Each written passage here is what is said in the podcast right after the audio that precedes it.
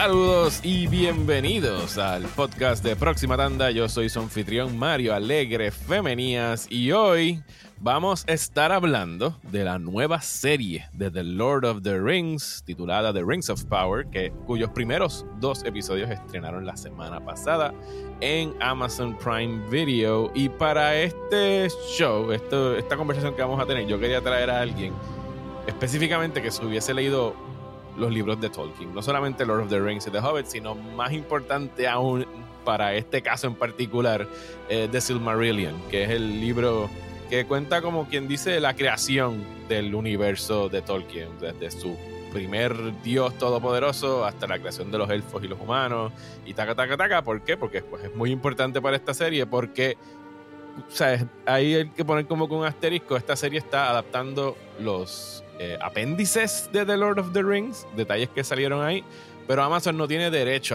al Silmarillion. Así que para llenar esas lagunas que muchas personas como yo tuvimos viendo quizás la serie, eh, traje hoy aquí a una boricua radicada en Alemania. Su nombre es Iliana Santos y es para mí una experta en Tolkien. Así que por eso fue que le invité. Saludos, Iliana, ¿cómo estás?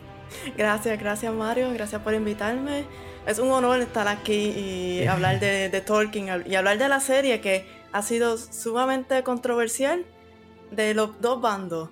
De la gente que no se ha leído los libros y de la gente que se ha leído los libros. Sí, sí. hay, una, hay una controversia que no vamos ni a tocar, que es la de las personas con estos issues obviamente racistas y sexistas. Esa gente, pues, jódanse, esta serie no es para ustedes. Bye, fuck you. No nos interesa eh, las quejas que ustedes puedan tener sobre elfos de otros colores. Whatever. Eh, eh, pero en términos de controversia, sí me interesa saber las que puedan tener como que los, los, los catedráticos de Tolkien o los puristas o las cosas que están diciendo sobre la serie. Pero antes de eso, tuviste el chance de ver los primeros dos episodios la semana pasada. Yo quedé encantado con ellos. ¿Qué te pareció a ti? A mí la primera vez que los vi, pues ya yo lo he visto dos veces. la, primera, la primera vez fue como que, ok, ah, están enseñando esto. Qué lindo, maravilloso. La música espectacular. Oh, oh my God, Lindon se ve espectacular, maravilloso. Eh, estabas atraída por, el valor de producción. Ajá, Casa Doom. Ah. Pero en cuestión de la historia, como que todo me chirriaba. Todo como que no, no me, no, había historias que sí me atraían, como la de El eh, Elrond, ¿ya? Pero las demás historias, y la de Arondil también, pero las demás como que no, no encajaba. ¿Y cuál es Arondil? Disculpa, pero te Arondil es el, ah, el, nuevo, el nuevo elfo, sí. El, nuevo, este, Ismael, Cruz, Córdoba, sí. Y pues esa, esa historia como que me, me integraba, eh, me gustaba y como que eh, integrate me. Pero la, la, de Galadriel y eso no. Ya la segunda vez que lo veo, ahí como, yo creo que como ya boté el golpe de... Eh, y, creí, ok. Sí, de la primera impresión. la primera sí, las expectativas y todo eso que uno tiene sobre la serie. Y ponerse de que esto no es canon. Ajá. Ya. Esto es, eh, ellos tienen los derechos de los apéndices y van a tener que crear historias originales, que eso es básicamente la serie, historias originales. Ya. Sí, porque esa parte es importante que la gente que esté escuchando esto, que son quizás así como yo, que me leí Fellowship of the Ring y me leí The Hobbit, nunca me acabé Lord of the Rings, eh, y, he visto la trilogía un chorrete de veces, o sea, y estamos llegando a esta serie porque queremos regresar a Middle Earth, pero no, o sea, es importante eso que tú digas de que esto no es canon. O sea, Amazon tiene los derechos de los apéndices y los apéndices, corrígeme si me equivoco, porque los tuve que hojear en algún momento leyendo Lord of the Rings, son más como que unos apuntes, como unos apócrifos, como que y en tal fecha y lugar sucedió esto y en tal lugar pasó lo otro, pero no es una narrativa, o sea, no hay como que pedazos así con diálogo y cosas así, ¿o sí? Eh, no, es más eh, narraciones. Sí, está escrito para yo tener una idea, está escrito más o menos como está escrito Fire and Blood de George R. R. Martin, que es como que este cuento histórico y no necesariamente una narrativa. No. No, ok. No. ¿Cómo tú lo describirías? Yo lo escribiría como dijiste, unos apuntes, algo para, para uh, buscar información, como, una bibliografía, vamos a poner como footnotes. Footnotes, ok. O sea que además lo que tienes unos footnotes y estos showrunners, obviamente, tú no puedes hacer un show de footnotes, tienes que rellenarlo con cosas originales tuyas. Y ahí es que viene la parte original dentro de esto. Hay unos puntos específicos que Tolkien especifica, o sea, es como que sucedió esta cosa y ellos tienen que work towards that. O sea, tienen que empezar a escribir algo para llegar a ese punto, como lo es para el caso de esta serie, que van a ser cinco temporadas, si no me equivoco, con 40 episodios en total, sobre, lo dice el título, la creación de los Rings of Power. O sea, los que vemos en el prólogo de Fellowship of the Ring, que le entregan tres a los elfos, cinco a los enanos y nueve a los humanos, y obviamente el One Ring que está creando Sauron. Eh, y entonces, ok, pues ya tuviste tu primera impresión. Vamos entonces, vamos a hablar de lo que está sucediendo en estos primeros dos episodios. Y como hay mucho eh, salto entre las diferentes regiones de Middle Earth, vamos entonces a, a cogerlo por personaje. Eh, hablamos de lo que hace el personaje en esos dos episodios, así como que podemos ir, ir manando la, la, narrativa. La historia empieza, igual que empieza la trilogía, con un voiceover de, de Galadriel. Eh, Galadriel está interpretada por una estupenda actriz, se llama Morpeth Clark, me encanta el nombre de Morpeth Clark, eh, que está, que me, a mí me atrapó desde la primera línea que dice, que dice como que nothing is born evil, o sea, es como que el, el mal no, o sea, está la creación del mundo y, se creó sin nada que fuese malo, pero siempre de alguna forma u otra llega a la corrupción. Aquí, de lo que yo he leído, saltamos milenia. milenios de, miles, y miles y miles y miles de años de la creación de, del universo de Tolkien. Y llegamos, o sea, lo que estamos viendo al principio de esta serie en ese prólogo es Valinor, correcto. Sí. Y Valinor es el continente que está al oeste de Middle Earth. No. ¿No? Ok, aquí empezamos nítido. Vamos a empezar con las declaraciones. Qué bueno, así me gusta. Aman es el continente donde eh, está Valinor. Aman se llama el continente donde está Valinor. Ok, Valinor es una región, como decir Gondor o como decir. Una región, una ciudad. Ok, está bien. donde viven los Valar. Ok. Que los Valar son la, uh, las deidades. Las deidades que creó el dios superior de todo esto. Que creó eh, Eru Iluvatar. Eru y Luvatar. Ok, no, no, no, va a haber un examen, no tienen que estar apuntando estos nombres, pero nada más para que los escuchen. Ok. Es como que hay un dios supremo. Ajá. Y después vienen los, los Valar. y, los Valar viven allí.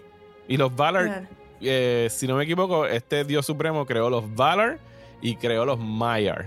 Eh, correcto. Son como que. Y de ahí surgen los elfos y surgen otra gente como lo será en algún momento Gandalf y Saruman. Esos son Maiar, que son como ah, son Maiar, pero ellos ya existían antes que que Ea, Arda, que es la tierra.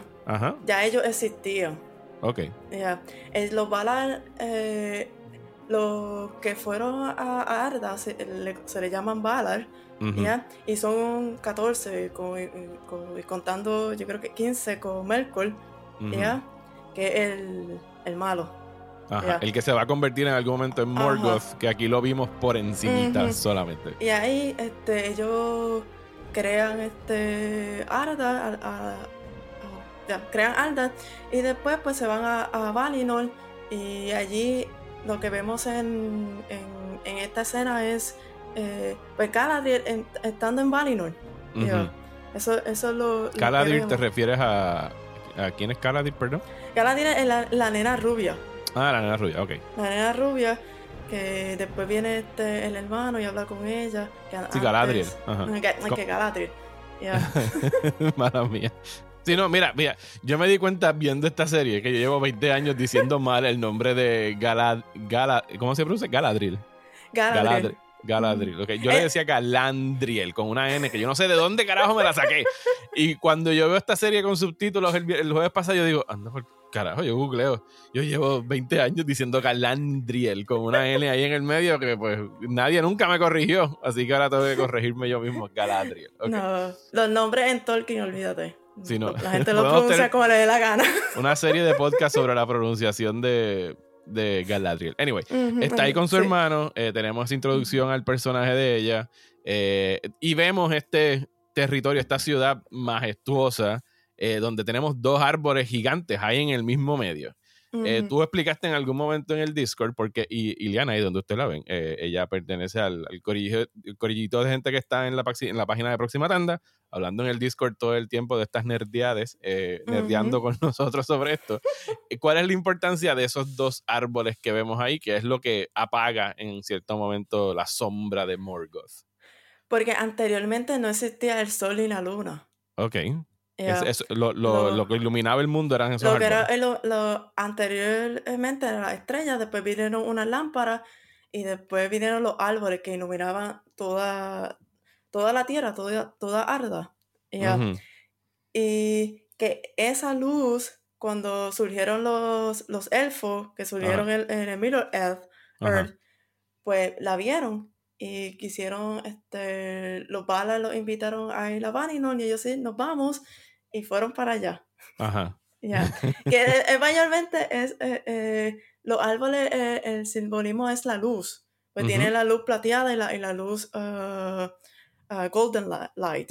Ya. Que eso, eso es el significado. En, simplemente, like, briefly, ese es el significado. ok.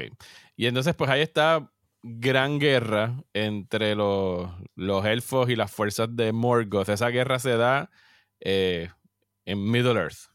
Estoy bien ahí. Ajá, sí, correcto. Pero pasan unas cosas anteriores. Ajá, ¿qué pasan que es importante que debamos saber? Porque ahí es que está el Silmarillion, que es el libro de. Y están los Silmarils, que son estas piedras preciosas eh, que contienen la luz de esos árboles, si no me equivoco, ¿verdad? Eh, no.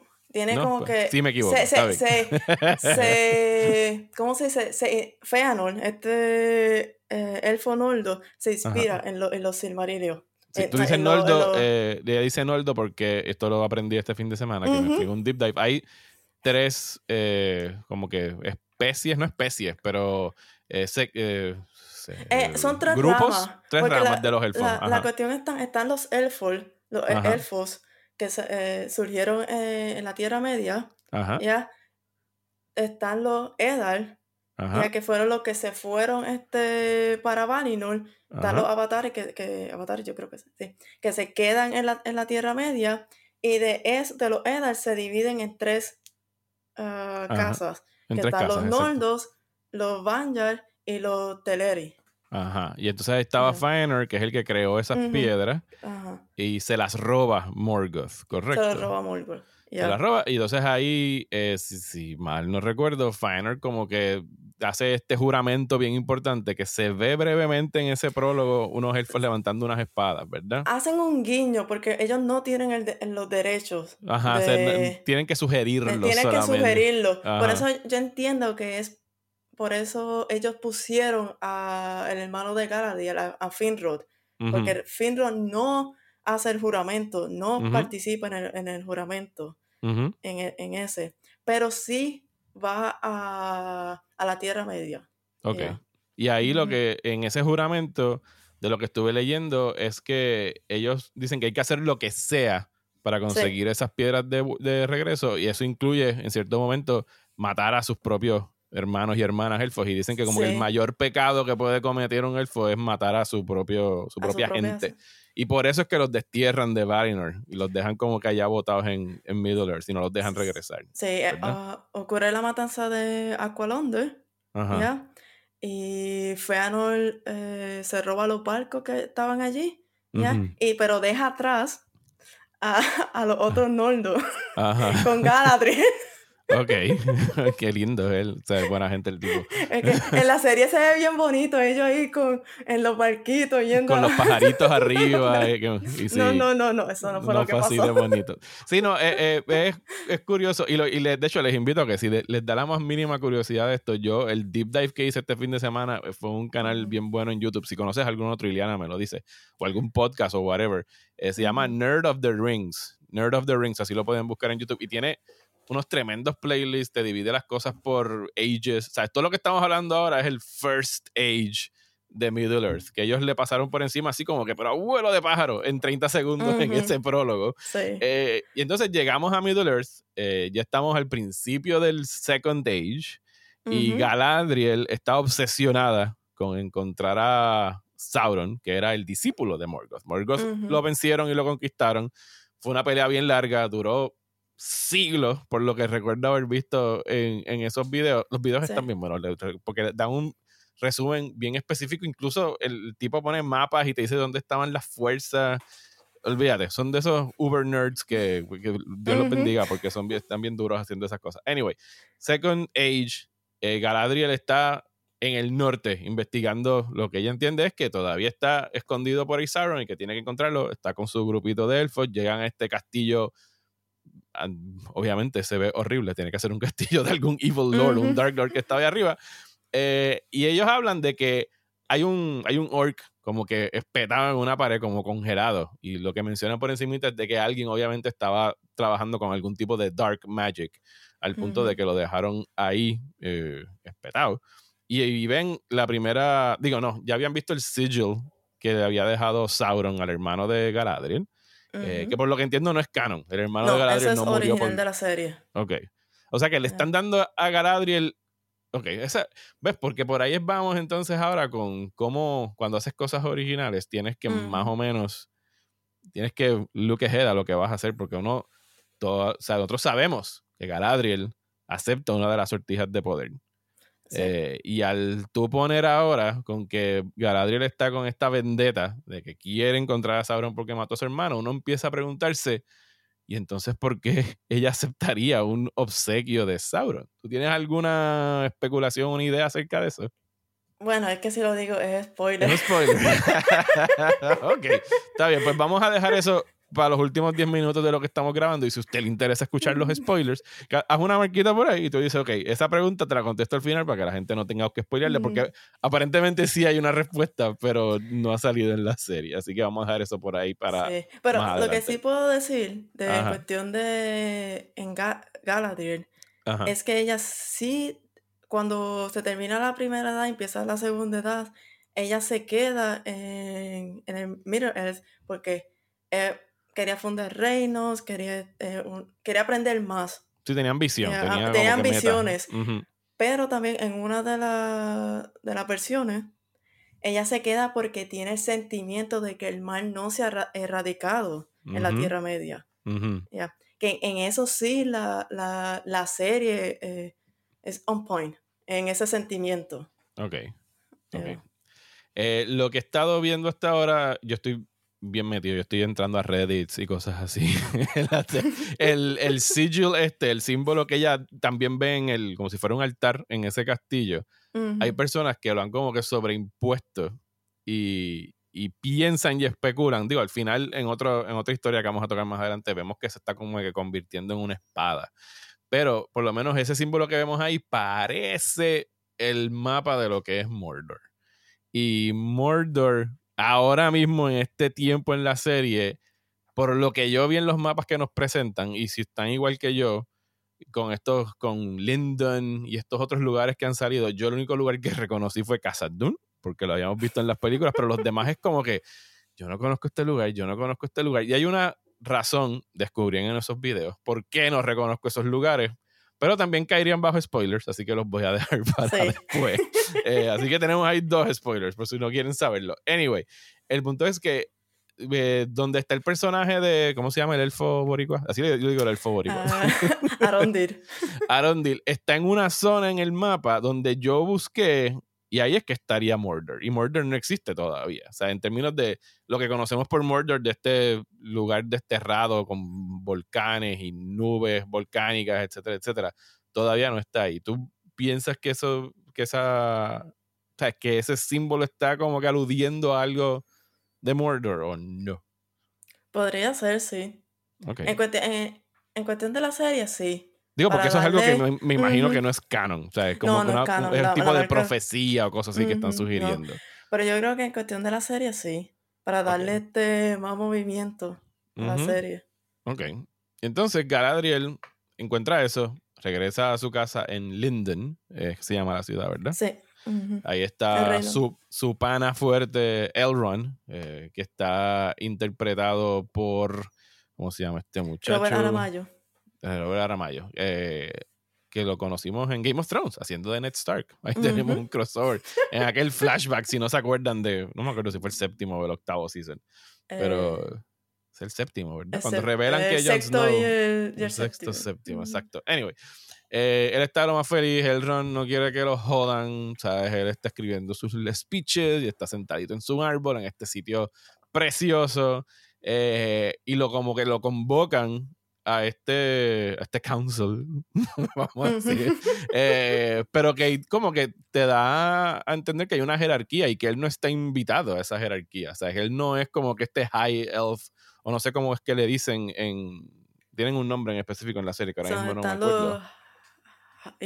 sí, los, los high elves. Exacto. Y él como que le dicen, esto es solamente para los high elves. Y es como que, pues jódanse, yo estoy aquí relax chilling en mi árbol. Los lords. los lords, exacto. Eh, y entonces ahí le dicen, mira, Galadriel está por ahí, se reencuentran con Galadriel. Galadriel le dice, loco, la maldad está allá afuera, ¿por qué no me están haciendo caso? Él le dice, déjalo para después, que les van a hacer un tributo, una ceremonia. Y está entonces este eh, High King de los elves, que se llama... ¿tú te sabes? Gil Galad, que les obsequia a Galadriel y su pelotón de elfos el regresar a Valinor, o sea, llevarlos a los Grey Havens. y aquí van a escuchar como que muchas palabras que yo pensaba que eran sinónimos. Estas son Undying Lands, Valinor, Grey Havens, y es como que, ok, poquito a poco. Y, me puedes corregir a medida que lo voy diciendo. Los Grey Havens son las playas desde donde zarpan los barcos hacia allá, las playas en Middle Earth, ¿verdad? Eso es lo que vimos al final de Return of the King. Es, eh, eh, el puerto de Lindon. el puerto de Lindon, exacto. Eh, y los Undying Lands, o sea, Valinor está en los Undying Lands. Sí, ese es un nombre de, para Amon. Para Amon, ok. Él, o sea, ellos, están haciendo esto básicamente porque quieren salir de Galadriel. sí. por lo menos dentro de la trama de la serie es como que, mira, esta mujer sigue jodiendo, que si el mal y qué sé yo.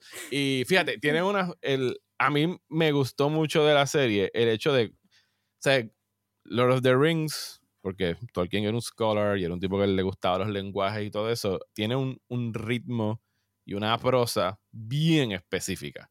Sea, mientras los personajes en Game of Thrones hablan más como típicas ¿sabes? personas medievales de lo que vemos en cualquier película, serie medieval, los de aquí tienen como una poesía, como cuando, eh, como así, Golón, el, rey, ¿cómo se llama? Eh, rey, uh, Gil-galad. Rey de los elfos, Gil-galad.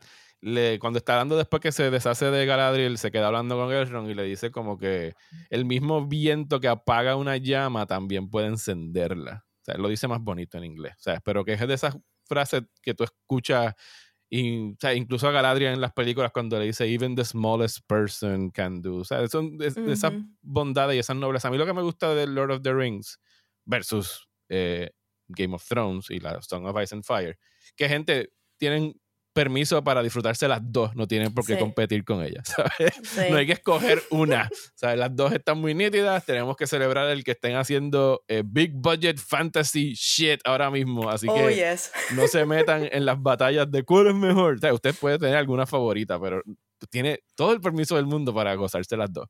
Eh, mientras que en Game of Thrones todo el mundo es gris. ¿Sabes? Como que todos estos tonos moralmente grises y las brújulas morales, ¿sabes? No existen o, se tergiversan bien rápido. En Tolkien los villanos y los, y los héroes están bien definidos, es más blanco y negro. Y yo a veces necesito, yo sé que el mundo es gris y cruel y oscuro, yo lo sé, yo sé que el mundo no es así, pero viendo ahora cuando me puse a ver estos primeros dos episodios, yo de vez en cuando necesito ver un ideal, ¿sabes? Que me, porque ojalá estas cosas fueran así. O sea, a mí me, a mí me saca lágrimas el speech de Sam al final de, de Two Towers en, las películas. O sea, como que... Eh, y lo comparo a veces como con Superman. O sea, Superman es un héroe 100%, o sea, es un Boy Scout, o sea, la bondad de ese personaje, a mí cuando trastocan con ella, tú puedes joder con cualquier superhéroe, a cualquiera tú lo puedes poner oscuro y qué sé yo, pero o sea, para mí Superman representa un ideal de lo que un héroe debe ser y como que los valores que debe tener y todo eso. Y lo mismo me sucede a mí con, con Tolkien y, que sus héroes, ¿sabes? Están bien definidos quiénes son los buenos y quiénes son los malos. Y es posible que en esta serie, para inyectarle un poquito de dinamismo, jueguen un poquito con los grises, pero hasta ahora donde estamos es bien fácil ver quién está parado de, del lado del bien y mal en la serie. Eh, y bueno, se deshacen de Galadriel, la montan en un barco, la mandan por ahí para abajo hacia el sunset. Explícanos qué rayos está pasando ahí, por cómo funciona, por qué los elfos no pueden regresar a sus casas y tienen que esperar a que les den permiso. Eso no es canon. Eso no es canon. Ok, o sea que aquí podemos especular lo que sea. Ah, pueden especular lo que sea. Pero dentro del canon, después de la guerra de la cólera, de War of the World, ajá, que esa es la de, la de Morgoth. La, de, Morgoth. Ahí los, eh, los balas le dan permiso y los perdonan. pero, ellos, pero ellos pueden regresar. A mí mi pregunta es porque. Pueden volver cuando quieran. Y pueden regresar también. Es como que. No es como que una vez regresen no puedes volver para atrás. Porque así es que más o ah. menos te lo venden en. Al final de Lord of the Rings, como que... había esta peregrinación de que cuando tú te ibas para allá era para no volver. Ah, ah sí. Cuando vas para allá es para no volver. Ok, pero no es que se mueren. Porque no, no, no. Porque es que Bali no, no es un Valhalla. Ok, ok, eso es bueno. O sea, no es un lugar donde tú estás para allá para vivir. Bueno, vivir la vida eterna, entre comillas, sí, porque ellos son inmortales. Ellos son Mientras no haya guerra, es para vivir para siempre. Pero alguien, por ejemplo, de los pocos. O sea, es algo que está exclusivamente cerrado para los elfos y que hay dos o tres personas como Frodo, como Bilbo y creo que en algún futuro también el, propio, el propio Gimli, eh, Gimli, los dejan ir para allá, pero allá, o sea, no es que se hacen inmortales por ir para allá, es que vayan allá a chilear lo que les quede de vida. Sí, lo que les quede de vida y así, no es que lo hacen inmortales como dijiste. No lo hacen mortales, sino que ellos van a vivir una, una vida en paz, tranquilidad, en alegría, todos pieces and cream. y Galadriel dijo, pues yo no quiero peaches and cream. Coño, yo sé que ese tipo está por ahí jodiendo.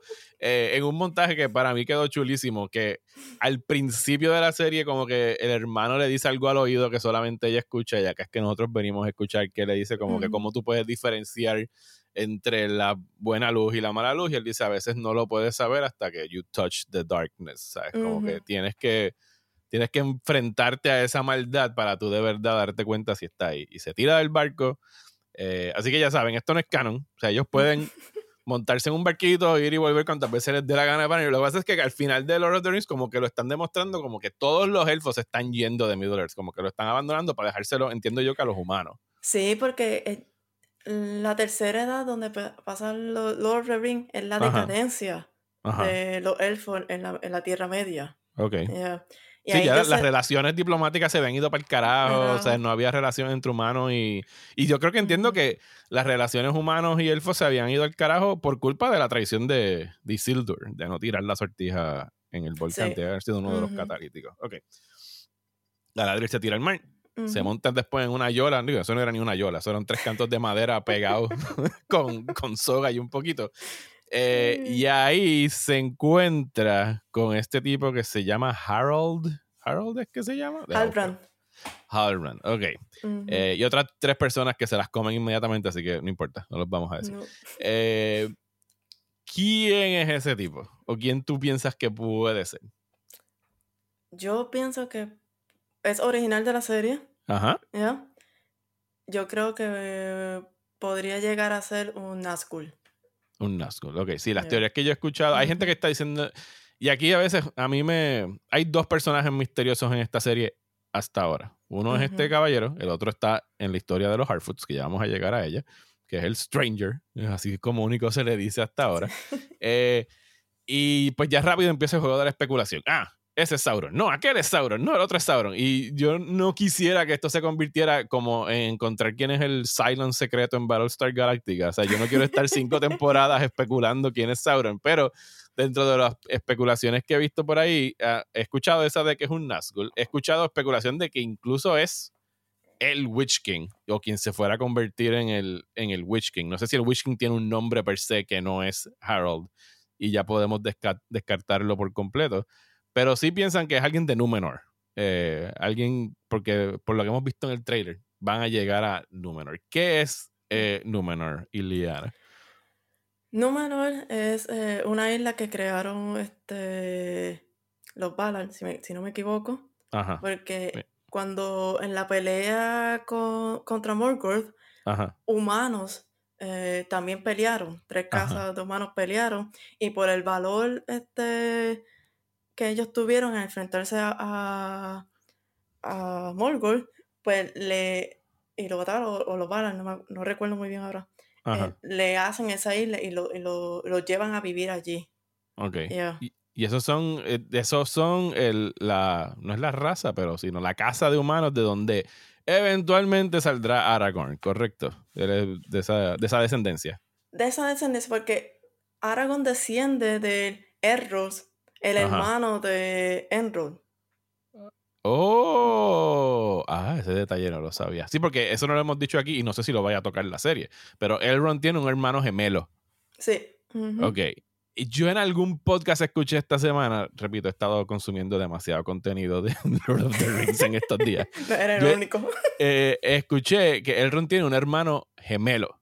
Sí. Eh, pero que ellos dos son half elf, o sea, ellos no son 100% elfos. O sea, su mamá o su papá es humano o algo así es. Eh, no, los abuelos, al abuelo. Los, ah, los abuelos. de ellos tuvieron un cruce. Ok. Y por eso es que a lo mejor como que les dan de codazo y Elrond no es un high elf porque le ven como que el muggle blood en este caso de, Harry Potter. Ok.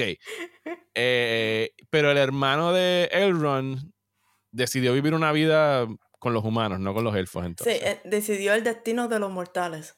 O sea que él sí se, él va a tener una, como, eh, como Arwen, que decidió quedarse con Sí, porque en esa, en esa descendencia se le deja decidir cuál destino quieren. Y eh, cuando ellos deciden eso, literalmente están escogiendo morir como una vida mortal. Mm, sí, es irrevocable. irrevocable. Ok, ok.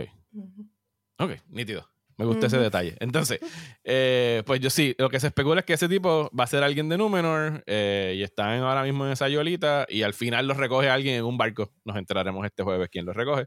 Y irá en alguna dirección hacia allá y hasta ahí llegamos con Galadriel. ¿Algo más que haya que decir de Galadriel entiendes tú hasta ahora en estos dos episodios?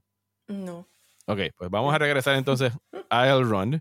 A Elrond que está por ahí chilling y le dan una nueva encomienda y una nueva misión que es eh, ser básicamente el, lacayo o el asistente de. Di el nombre tú porque yo no sé el nombre. Gil-galad. No, no, de Gil-galad no, el, ah, que traen el arquitecto ah, este. Eh, sorry, eh, este. Celebrimbor.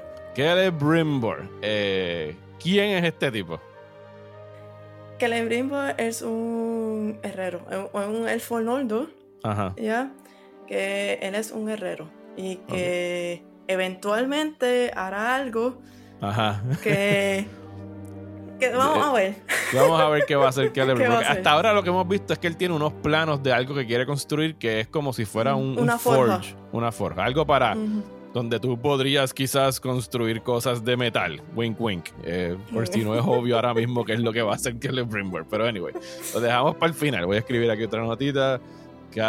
Celebrimbor. Ok, para ahorita, para los últimos 10 minutos, para quien no le importe los spoilers. Ajá. Eh, y entonces es Elrond el que se le dicen que él quiere hacer esto bien rápido, que los materiales y la fuerza eh, obrera no la tienen. Y pues ahí sale el señor Elrond, que tiene relaciones muy buenas, piensa él, con los enanos, con los dwarves. Sí. Y entonces nos trasladamos hasta Casa Dune, eh, que son lo mismo que vimos en Lord of the Rings, que son las minas de Moria, de Mines of Moria. Y esa puerta, hasta donde yo me pude ver en los mapas, he estado muy obsesionado con los mapas de esta serie, parece ser por lo menos la misma entrada donde miles de años después entra Gandalf y el corillo en Fellowship of the Ring. es que la cuestión es... No estás de acuerdo. Ah, bueno, porque es que quien hace la puerta es Celebrimbor. Ok, o sea que a lo mejor Celebrimbor por eso es. Remodela esa puerta. Digo, porque la puerta no se ve igual. No. O sea, y no tiene tampoco el mismo funcionalidad de que tienes que decir una palabra secreta para abrirla. Pero a lo mejor es por esa área que estamos entrando, es lo que yo quiero decir. Él hace una remodelación porque entiendo yo que la, la tecnología esta de. Sí, es una tecnología. De lo que brilla la luz de la luna todavía no está puesta en esa puerta. Es algo que descubre este tipo. Ok. No los dejan entrar eh, Elrond hace un llamado ahí a un viejo ritual que no voy a decir el nombre ahora. No sé si es canon. No creo que sea canon. A lo mejor era canon, pero no nos acordamos. Anyway, se tira ahí una palabrita donde a la fuerza tienen que dejarlo entrar. Y tenemos este tiro brutal. y mencionan aparte a la música de Bear McCreary que está espectacular. Oh, o sea, estoy, o sea, yo toda la semana escuchando el soundtrack, está tremenda la música, está ahí a la par con la de Howard Shore para la, para la trilogía. y, y vemos, me imagino que parte de los mismos pasillos y, atrios y lugares por donde vimos caminar a Frodo y al Fellowship años después, solo que, ¿sabes? Cuando estaban en las papas, ¿sabes? trayendo trayendo luz con espejos desde la superficie, cultivando con el sol allá abajo, cascadas, elevadores, ¿sabes? Olvídate, eso era la metrópolis de allá abajo de, del mundo de los dwarves. Eh, se ve increíble. ¿Qué te pareció esa secuencia de, de Casa Dwarf? Ah, yo me quedé enamorada de, esa secuencia. Porque es que, es que eh, en la trilogía de Love of the Ring lo vemos completamente destruido. Eh, y aquí está en todo su esplendor con, natura con naturaleza dentro. Y yo quedé como que ahí los ojitos eran como que brillándome. ok. Eh, y entonces ahí conocemos a Durin, eh, que es el príncipe de, de Casa Dune, que está bien encojonado con Elrond, porque le ha pichado por 20 años. Y uno puede entender que 20 años para un elfo es como que, cabrón, te vi antes de ayer, ¿sabes cuál es tu problema? Eh, pero él está mordido, por decirlo así, está herido porque se perdió su boda, se perdió el nacimiento de sus hijos y los, los dwarves, ¿sabes? No tienen, ¿sabes? vidas inmortales, pero tienen, duran, por lo que vi, como 250 años, ¿sabes? Duran un más que un ser humano. Eh, y ahí hay que hacer un asterisco porque hay unos humanos que incluso duran más que otros, los de Númenor, eh, Aragorn eh, podían envejecer hasta un poquito más. En, las, en la película donde los vemos, en los extended te dicen que tiene como 80 años eh, eh, Aragorn en ese momento. Ross duró 500 años más o menos. Sí, sí mira para allá. Eh, así que sí, lo, ¿sabes? pero que el paso del tiempo, y en esta serie, por lo que yo he escuchado de los showrunners hasta ahora, ¿sabes? la segunda edad son 3.000 años de tiempo, ¿sabes? Y hay cosas que suceden como que en este milenio y otras cosas que suceden en el segundo milenio, otras cosas en el tercer milenio, y ellos por cuestiones de logística las van a tener que comprimir en un espacio de tiempo más breve. Eh, entiendo yo que por cosas prácticas de la televisión, para, para, poder meter todas las cosas y están tomándose libertades creativas y así es que funciona esto, así que no tienen que enchismarse por, ¿sabes? Son cosas que van a suceder. Eh, pero que es bueno que lo, que lo establezcan de esa manera, de que 20 años para un dwarf no es lo mismo que 20 años para un elfo. Eh, un eh, paréntesis. Eso es bien Tolkien. ¿Qué cosa? Lo de ese, ese diálogo es bien Tolkien. Y aunque esto sea todo original, tuve el espíritu de Tolkien ahí. Y cuando yo yo vi esa escena ahí como que mi corazoncito se... Tú, tú, tú, tú. Tú dices específicamente cuando están hablando en el ascensor. Está en el ascensor porque e, ese sentimiento, como tú estás diciendo, una cosa es para los elfos el tiempo. Que, no, que prácticamente no existe el tiempo para ellos porque son inmortales. Y, otra cosa es para los, humanos, para los, para los dwarfs. Y e, esa frase y ese diálogo es bien Tolkien. Y a mí me gusta con, la, la introspección con la que Elrond lo escucha y lo acepta y le dice, mira, perdóname por no estar aquí, ¿sabes? Tú tienes toda la razón. Digo, a la misma vez, yo pienso que él lo está haciendo con todo el sentimiento del mundo y es genuino. A la misma vez, él sabe que él tiene que de alguna forma llegar a donde está la esposa de Durin. Él es un diplomático. Ajá, porque es un diplomático para culiarse. Porque él dice: Si yo consigo hablar con esa mujer, yo sé que yo voy a poder meter la pie por esa puerta. Oh my God.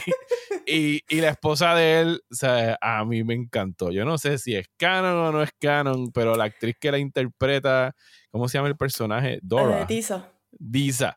Eh, a buscar aquí rápido. Eh, Sophie algo. Eh, Sophie Nom, Nomvet. Sofía Nomvet se llama. Sofía. Eh, a mí me encantó la interpretación de ella. O sea, era como que esta casa bien calurosa, bien afectiva, lo invitan a comer, ¿sabes? Donde es el party. Lo que son los dwarves, sea Los dwarves son conocidos porque les gusta beber y joder y, romper piedras y coger joyas. Y cavar demasiado profundo y buscarse problemas después. Que eso ya, ya lo sugirieron en este episodio. Eh, y nada, ¿sabes? Elrond necesita a, los Dwarves para los planes que tiene eh, Caleb Brimbor. Es que lo estoy pronunciando sí, bien. Caleb Brimbor. Caleb Brimbor, exactamente. Leí en algún sitio que eh, algo que están aquí como que alterando un poquito es que el hecho de que Durin está vivo al mismo tiempo que su papá. O sea, es que ellos nunca coinciden.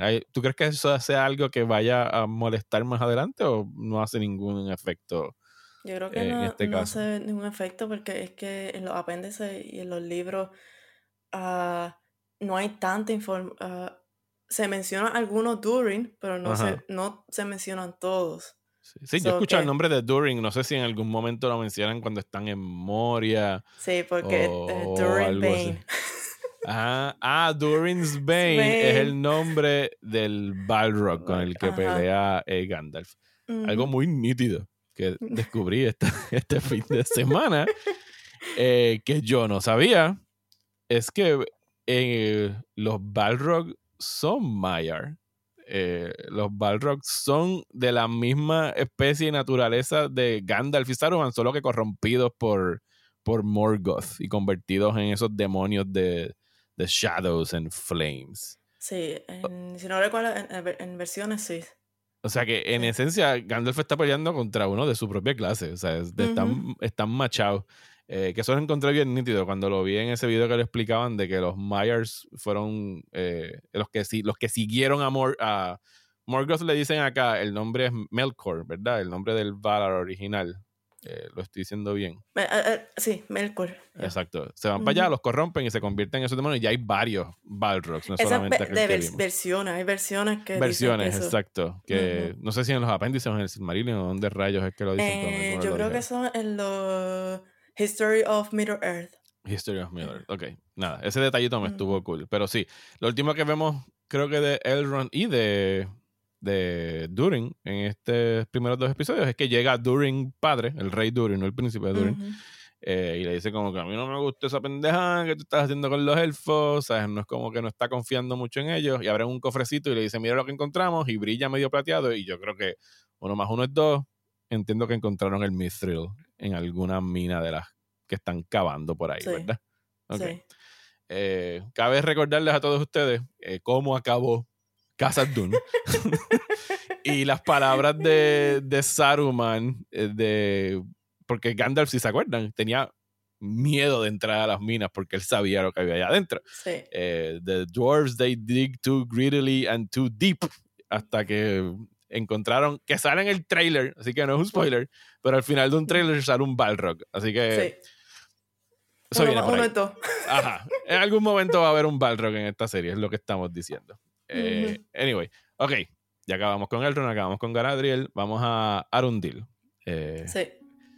Que es Ismael Cruz Córdoba, que está eh, como custodiando o vigilando una región al sur de Middle Earth, donde están los humanos y ellos llevan siglos ahí poniéndole un ojo a, ellos. Y ahí tienen otra frase bien nítida que le dice como que su commanding officer cuando están mirando este estupendo paisaje desde esta torre que se ve fenomenal, que le dice, no los estamos no, o sea, no los estamos custodiando ni vigilando por quienes fueron, es por quienes son todavía, porque esos son humanos que pelearon del lado de Morgoth. Sí.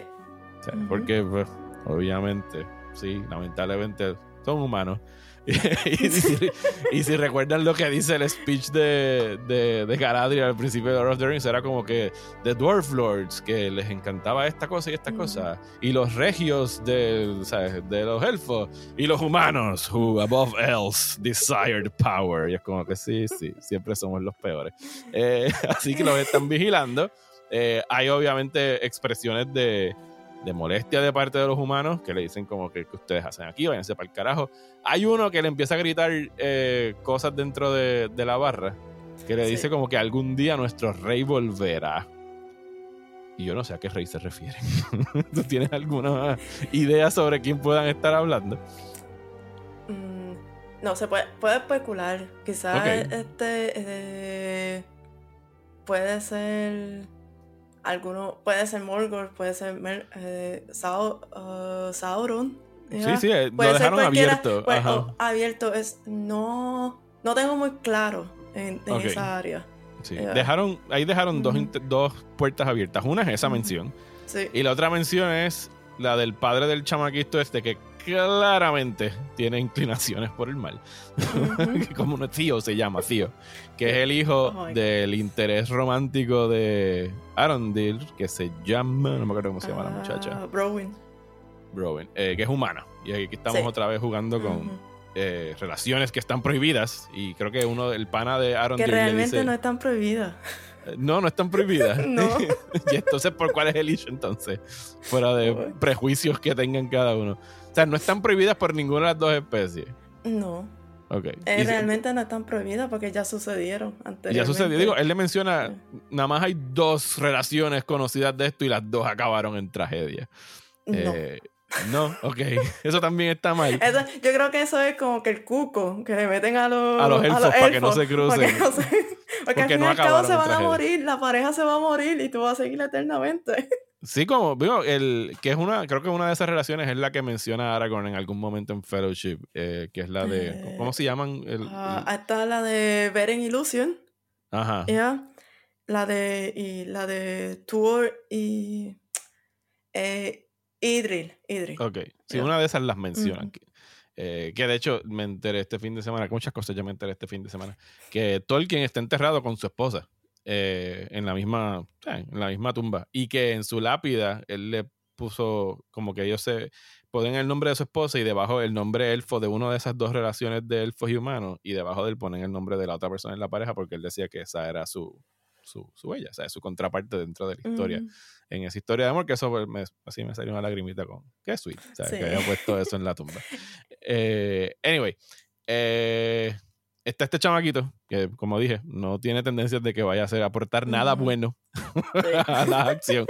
Eh, que se mete como que en este barn y saca de abajo de unas tablas como que el mango de esta espada, que se parece mucho al sigil por no decir idéntico al sigil de Sauron, y que en algún momento empieza a absorberle sangre de una herida y crece un poquito más la espada. Yo no sé si él nunca ha jugado juegos como Bloodborne o cualquier juego de esos, pero Blood Swords, not a good thing. O sea, no es algo que es algo que tú deberías soltar ahí mismo, pero él se lo lleva. Así que eso te dice todo lo que debes saber de, él. Eh, y esta tierra como que se está empezando a dar, obviamente, eh, tendencias de que algo anda mal eh, Arondir investiga una vaga que de la ura le sale usted esta baba negra, que eso sería como que, loco, yo tú sacrifico esa vaca ahora. no te la lleves para tu casa, nada por el estilo. Y llegan a este pueblo que está devastado, eh, se mete por... No, no, hay sobrevivientes, no hay nada, o sea, ni siquiera hay víctimas, no se, no se ve absolutamente nadie allá abajo. Él se mete a investigar eh, por un agujero que encuentran y se llevan a Arondir. Eh, cuando dije al principio que yo especulaba que esto es como que el comienzo de Mordor, es que yo sospecho que allá abajo están pica que pica eh, un chorro de orcs eh, trabajando. Hay una frase cuando Arondir está en, la barra, o algo así, ah, que el muchacho que discute con él le dice, han pasado ya mil años. Ajá. sí. Y en, los libros, uh, ¿cómo se llama? Uh, Baratur se empezó a construir mil años. Eh, ah. en, el año mil. Baratur es el castillo de, el castillo de Sauron. De Sauron, donde está la torre, básicamente. sí. Que como que ahí te, te, da una pista para donde Sí, no, yo estoy, yo estoy, y esto es pura especulación, yo sospecho que dentro de lo que uno tiene noción en términos de narrativa y donde tú acabas ciertas cosas para dejar cliffhangers para la próxima, es que esta temporada en algún momento eh, acabará con una explosión de un volcán en esa área y ahí tendremos el Mount Doom y empezaremos como que a ver la, creación de Mordor como tal. Sí. E, en, cuestión de la serie todo puede pasar. Y, todo se vale. Todo se vale. Y, el, y para darle como que epicidad, sí. que sale ahí y por la forja y todo eso. Ok, ok. Pues dejamos allá a Aaron y ahora llegamos a los últimos protagonistas importantes de la serie, que son los Hardfoots, que han creado algo de controversia. Eh, ¿por, qué, tú crees que han creado, o oh, dinos, cuál es la controversia alrededor de los Hardfoots, eh, Iliana? La controversia es que no hay señales en ninguna de las versiones que hayan habido proto-hobbits o, hobbits en la primera y la segunda edad. Ok, pero digo. Y otra controversia Entre otras controversias. Ok, sí, ¿no? En, los apéndices y en todo eso. O sea, los hobbits no fueron importantes hasta la tercera edad cuando Gandalf va a buscar a, a Bilbo, básicamente, para ir a, a pelear con los dwarves. Dicho eso, yo pienso que hasta ahora, obviamente, nada más ha habido dos episodios. De la manera que introducen a estos Hardfoots, que son antepasados de los hobbits, eh, o por lo menos una de las casas de los hobbits, o lo que eventualmente serán. en algún momento en el party aquel de Bilbo, él menciona como 50 familias. Pues es posible que una de esas familias hayan sido los, los Hardfoots. Aquí los presentan no como una sociedad establecida, sino como nómadas y nómadas que se esconden, que para ellos es bien importante que los, los, bigger people, ¿cómo es que le dicen a ellos? tienen un nombre en específico para, para las personas más grandes que ellos, que son básicamente everyone, para que no los vean. O sea, que ellos cuando los presentan al principio de, de, su storyline, usan como que la naturaleza para esconderse y tienen que estarse todo el moviendo, todo el tiempo moviendo su, su camp, su campamento. O sea que yo creo que ahí ayuda un poquito a decir como que, mira, no son importantes, pero existían. Y si no hay nada en los récords históricos sobre ellos, es porque mientras la serie acabe sin que hagan nada importante, todo está chilling. Solamente que estén contribuyendo de alguna forma. Que veremos a ver, porque tenemos al personaje de Nori, eh, que es como que la principal, Mar Marquela Kavanagh. Eh, para los efectos es el Frodo de la serie. Es la, la aventurera, la que yo sé que hay algo allá afuera, ¿sabes? Está cantando como Belle en Beauty and the Beast desde el monte, como que yo sé que allá afuera me espera algo y estoy en esta vida mierdosa en el campamento. Y ta, ta, tan, del cielo cae literalmente algo para que ella encuentre aventura, que es el llamado eh, Stranger. El corillo de ella, de los, de, los Hardfoots, eh, hay un tipo que es como un elder, eh, que siempre está mirando un libro. Y que, y que está preocupado porque como que hay cosas que están saliendo fuera de orden, que hay algo que viene por ahí, como que está teniendo presagios de que algo aquí apesta. y cae literalmente del cielo, cae este tipo, Barbú, en este roto de fuego que cuando lo ves desde arriba parece un ojo, yo sé. Eh, y la otra cosa que llama la atención de cuando ella cae en ese agujero donde el tipo está, que ella dice que está frío, que no, no, se quema, o sea, que no da calor. Y la única otra vez que repiten eso es cuando está en el castillo al principio de la serie, que Galadriel dice que este sitio está tan lleno de maldad que las antorchas no emiten calor. Así que es bueno eso anotar por ahí, por si acaso, porque el juego para mí de la especulación mayor es quién carajo es este tipo que acaba de caer del cielo. Eh, en el segundo episodio vemos que empieza a tratar de comunicarse, pero el lenguaje no se entiende. Cada vez que como que se altera o se encojona, la naturaleza responde. Todo se pone más oscuro, como, como le pasaba a Gandalf cuando se alteró con Bilbo en el principio de Fellowship of the Ring. Eh, el tipo también le habla a luciérnagas y les da como que estos comandos, como Gandalf le habló a aquel insecto también en Fellowship, pero las luciérnagas se mueren después de que hablan con él. Es como que, loco, decídete, porque me estás tirando todos estos mixed signals de que eres bueno, pero eres malo. ¿Sabes quién carajo tú eres? ¿Quién tú crees que puede hacer este tipo, Iliana? Porque yo entiendo que esto sí es para nada canon, ¿sabes? Esto es alguien que acaba. ¿Hay, ¿Hay alguna mención en lo que tú has leído de gente cayendo del cielo eh, en meteoritos? Hay un poema de Tolkien Ajá. Que él, menciona como que Meteor Man. Meteor Man. alguien, ajá, que alguien que cayó del, cielo en forma de, meteorito. Okay. Pero de, eso de que de la segunda edad no. ok, sí, porque importante aquí mencionar, digo, y sabemos que están jugando con la cronología. Eh, los Mayar, los ¿Cómo se eh, is, ¿Cómo le dicen? Los Istari. Los Istari, que son Saruman, eh, Gandalf, Radagast eh, y dos otros Blue Wizards que tienen sus nombres, pero nunca los vimos en ninguna película y como que eh, viendo un video en YouTube, hasta el mismo Tolkien dijo, yo no sé qué pasó con esos wizards. Ellos se fueron uh, bien para este de Middle Earth, eh, como que buscando algo y nunca se supo más de ellos. O sea, él mismo dejó la puerta abierta para que hagan lo que quieran con los Blue Wizards, porque yo no voy a llenar esa parte de la historia. Eh, y pues, por supuesto, lo que se está diciendo es que podría ser Saruman, podría ser alguien malo, podría ser un, uno de estos wizards que está llegando de la manera que se expresa. Eh, tú quisi, o sea, sabemos que estamos saliéndonos del canon porque estos wizards no llegan hasta el Third Age, que llegan específicamente. Los, los, perdón, los Blue Wizards llegaron en la segunda edad. Los Blue Wizards llegaron en la segunda edad. Ok, eso es importante saberlo. Sí. Okay. Si recuerdo bien, sí. Pero eran, dos. Y aquí nada más llegó uno. Era Alatar y Palando. A lo mejor falta un, a lo mejor falta un meteorito más por caer antes de que se acabe la temporada.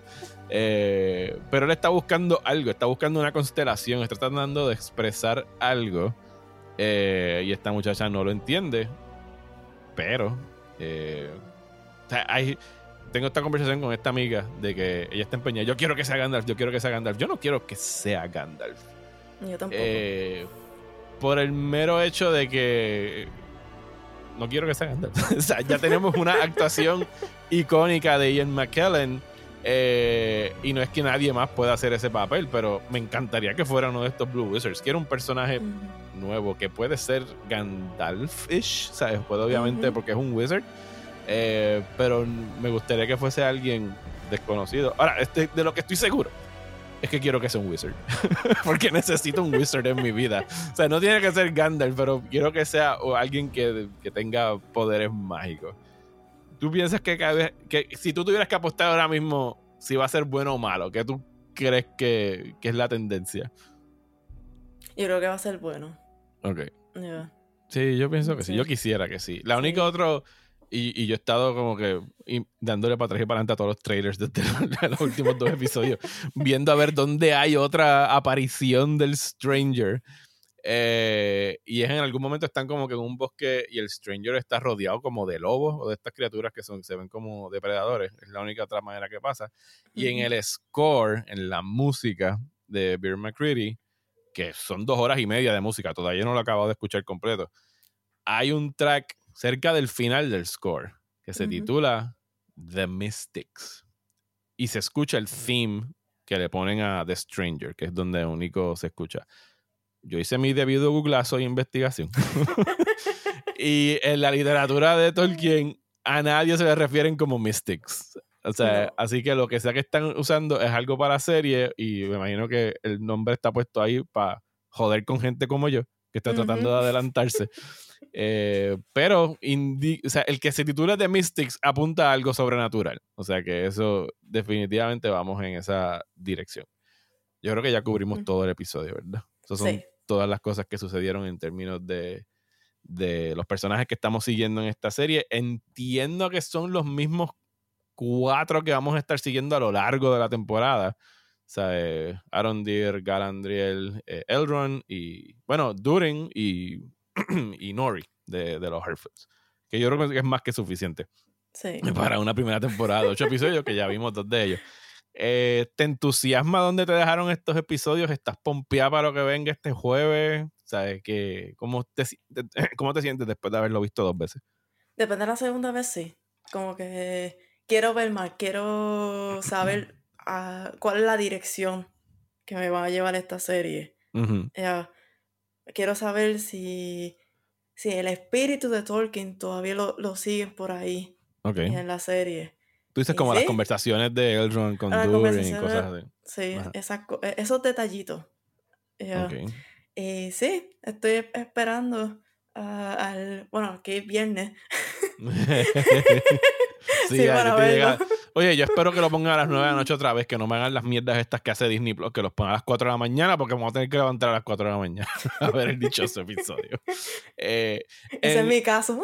Sí, no. en las discusiones esas que hemos tenido esta semana con House of the Dragon y, Rings of Power, y repito, se las pueden gozar las dos, pero ahora mismo yo estoy más pompeo con ver los episodios de Rings of Power, pero es solamente porque House of the Dragon yo tengo una leve noción hacia dónde van las cosas, porque estoy haciendo trampa y me estoy leyendo el libro.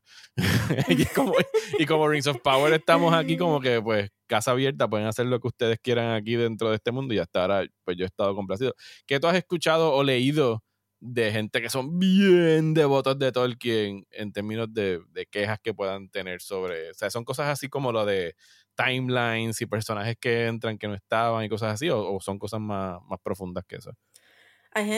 De la gente que leí desde que, que conozco, lo que me han dicho están divididos. Están los que les gusta la serie, aunque no sea canon, y están los que le dicen, no, esto es una porquería, que, que, le, están, que le están haciendo a Tolkien, que no van a ver más. Pero, pero estos, son gente, estos son gente que no son que tienen issues de que hay elfos negros ni nada por el eh, estilo. No, no tienen issues con, No son cosas raciales ni nada por el Nada de eso. Es, es, cuestión del canon, como tal.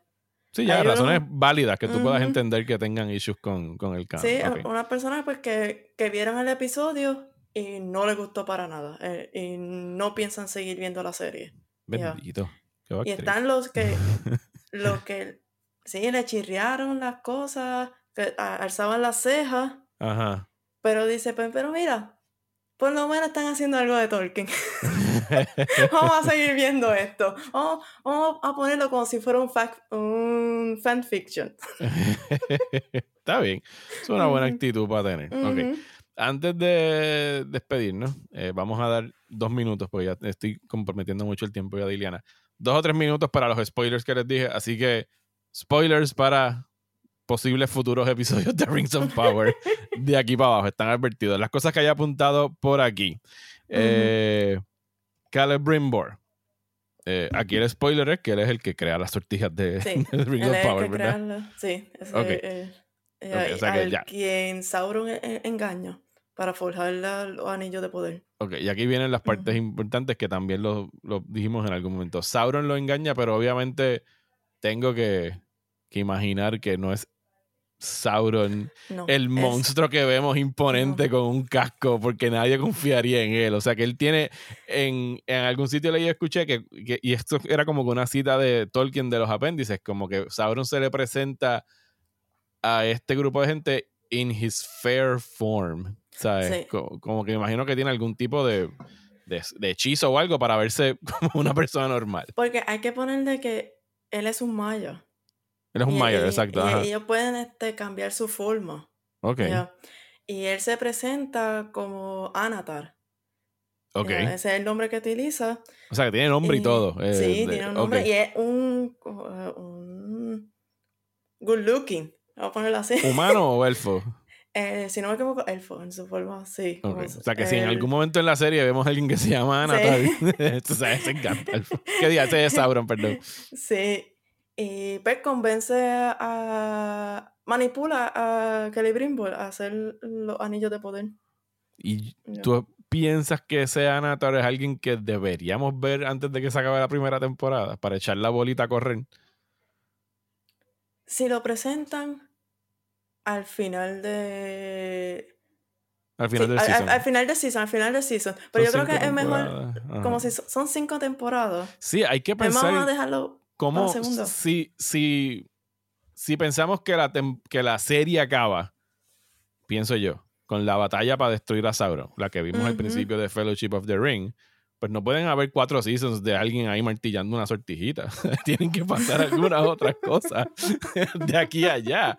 Eh, así que sí, a lo mejor lo cucan. Hay alguien que sale en el trailer que es un tipo medio bien rubio, de pelo corto, como que con, un hood gris, que la gente está especulando que ese podría ser eh, Sauron. Eh, Anyway, eh, lo otro que ya dejé aquí apuntado, que yo creo que lo acabas de responder, es que por qué Galadriel aceptaría una sortija de poder de viniendo de Sauron y es que pues obviamente no la está aceptando de Sauron, le está aceptando de, de Anatar o de esta persona. No. ¿No? La, la acepta de Celebrimbor porque cuando Celebrimbor forja los anillos, ahí este, después eh, Saruman, eh, Saruman no Sauron, uh, forja el anillo único. Y al forjar el anillo único, uh, Celebrimbor se da cuenta de que, ok, este tipo o Sauron lo, este lo forja él solito. Él solito, en el Down, uh, down uh, yeah, en el Ok, whatever. en una palabra ahí de Tolkien. eh, y que mismo se da cuenta, va donde Gilgala le pide este consejo. Y Gilgala dice, pues vamos a, a repartir los anillos. Ajá. Y le da, y que Lemrimbo le da uno a, Gala, a Galadriel. Ok, ok. O sea que sí, no lo está aceptando como que del asesino de su hermano ni nada. no, no, no. Ok, sí, eso tiene sentido. Pero bueno, eh, esos son los spoilers eh, para Rings of Power. Si los escucharon allá ustedes, pero esto es algo que pueden literalmente googlear ahora mismo sobre quién le da las sortijas a quién. Eh, incluyendo Durin. Durin tiene una de las sortijas de poder, ¿verdad? El Durin que acabamos de ver. Sí. Sí, pero no. Sí, sí, recuerdo bien, sí. sí. Ok, sí. Diga, o sea, son un cojón de sortijas. Y en realidad, el Lord of the Rings no nos indican en ningún momento cuál es el superpoder que tienen cada uno. Así que eso es otra cosa que tenemos que, que averiguar. Porque sabemos que el One Ring pone a Frodo invisible y that's it. o sea, eh, es, es, eh. es, es, un simbolismo, gente. Es como que el poder corrue. no, no hay que ponerle superpoderes. es una metáfora. Para someterlos. Es para someternos, así como que el poder de la sortija. Anyway, eh, muchísimas gracias, Iliana, eh, por esta conversación bien amena acerca de Rings of Power. Te dejo invitación abierta para regresar en dos o tres semanas, cuando ya tengamos dos o tres episodios más. o cuando se acabe el season, para entonces seguir hablando de esta serie que muchas gracias. ¿Tienes alguna cosa que quieras bloguear? ¿Dónde te pueden conseguir? ¿De dónde estás escribiendo de Tolkien? Nada de, ese, esa índole. Ok. Pues nada, les invito entonces a ustedes que nos están escuchando a que se unan como Iliana a, mi página de Patreon en patreon.com slash Mario Alegre, eh, donde pueden participar del Discord, de estas discusiones, eh, se les hace recomendaciones semanales de cosas para ver en streaming, hacemos chats por Zoom, nos reunimos para hacer trivia, así que todas esas cosas las encuentran ahí en patreon.com slash Alegre. Un agradecimiento especial a los productores ejecutivos de los podcasts de Próxima Tanda. Ellos son Jainu, Joshua, Miguel y Angelo. Eh, ya ustedes por escuchar. Muchísimas gracias y será hasta el próximo episodio de Próxima Tanda.